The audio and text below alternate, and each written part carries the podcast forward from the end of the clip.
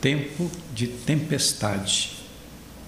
O que causa realmente grande tempestade na vida de uma sociedade é o drama de determinado sofrimento de seu povo. É o que estamos assistindo, vendo a realidade de quase 500 mil mortes causadas pela agressividade do coronavírus no Brasil. Isso vem ocasionando provação através do luto e do sofrimento de milhares de famílias que só será superado com o tempo e com a fé em Deus. Nesse clima de sofrimento de tantas pessoas, é importante olhar para a figura sofrida de Jó, que lamentava as provações pelas quais passava. Mas Jó, mesmo nestas condições, pôde perceber o valor de sua dignidade diante de Deus, porque conseguiu enfrentar as adversidades e tempestades da vida.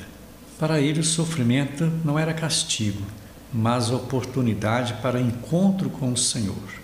A Bíblia cita uma tempestade acalmada por Jesus quando, junto com os discípulos, no mar da Galileia. Marcos 4, 37.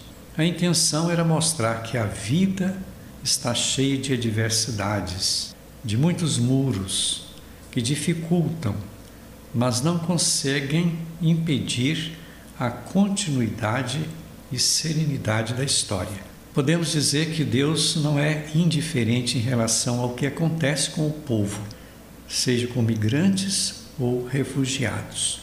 O sofrimento existe para todos os seres humanos, também para as pessoas justas. Ele não é um castigo e nem uma desgraça na vida, mas sim fruto dos condicionamentos dessa condição humana. Quem tem uma vida muito fácil dificilmente vai conseguir atingir um relevante nível de maturidade e de responsabilidade todo sofrimento consegue amadurecer e despertar compromisso na vida pessoal. O clima de divisão e de tempestade que vem acontecendo no contexto da diversidade cultural, principalmente neste momento de pandemia no Brasil, somado às polarizações e ataques frequentes a pessoas e instituições, não é saudável para o país.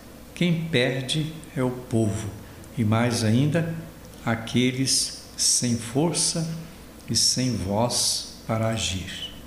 O caminho é quebrar as barreiras que dividem as pessoas. A tranquilidade se opõe ao medo. Viver com medo é tornar-se descontrolado e agressivo.